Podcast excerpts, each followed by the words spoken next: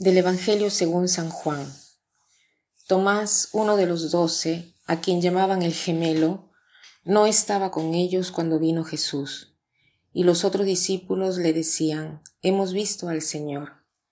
Pero él les contestó, Si no veo en sus manos la señal de los clavos, y si no meto mi dedo en los agujeros de los clavos, y no meto mi mano en su costado, no creeré. Ocho días después Estaban reunidos los discípulos a puerta cerrada y Tomás estaba con ellos. Cuando se presentó de nuevo en medio de ellos y les dijo, La paz esté con vos, con ustedes. Luego le dijo a Tomás, Aquí están mis manos. Acerca tu dedo.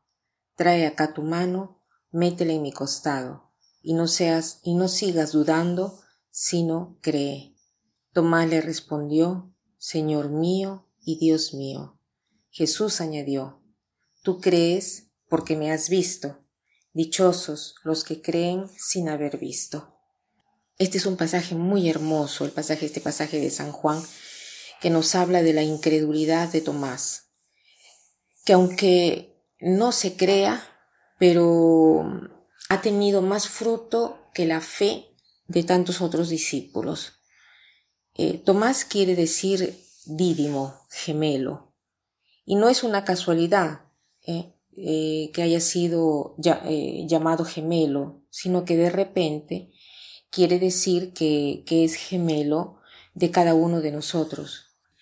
Cada uno de nosotros a un cierto punto de la vida dudamos.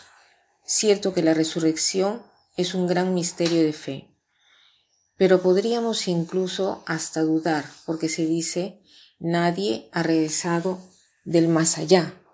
En cambio, Jesús sí ha regresado del más allá y nos ha dicho que nosotros resucitaremos y nos ha dado tantas pruebas y una de ellas es eh, las que nos menciona hoy en el Evangelio.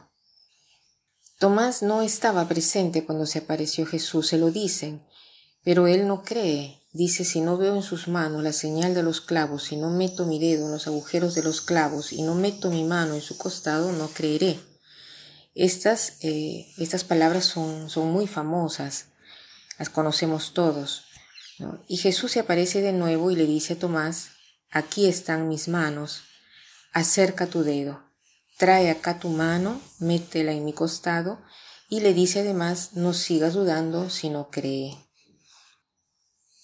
A veces sucede que nosotros decimos, ¿y cómo hago para ser creyente? Nos lo dice el Señor, no sigas dudando si no cree. Quiere decir que si tú crees, puedes. Si tú quieres creer, puedes. Si no quieres creer, no puedes. Todo depende de tu voluntad, porque pruebas hay tantísimas.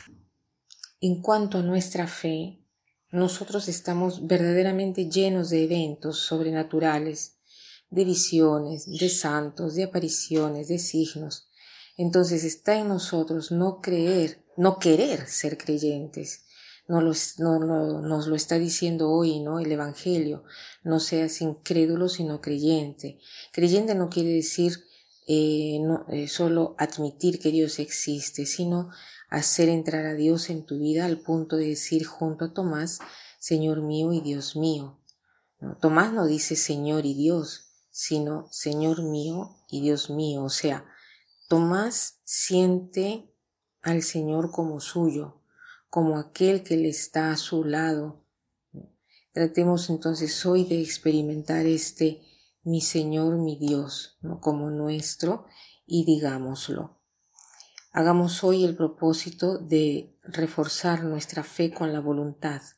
Así se puede reforzar la fe.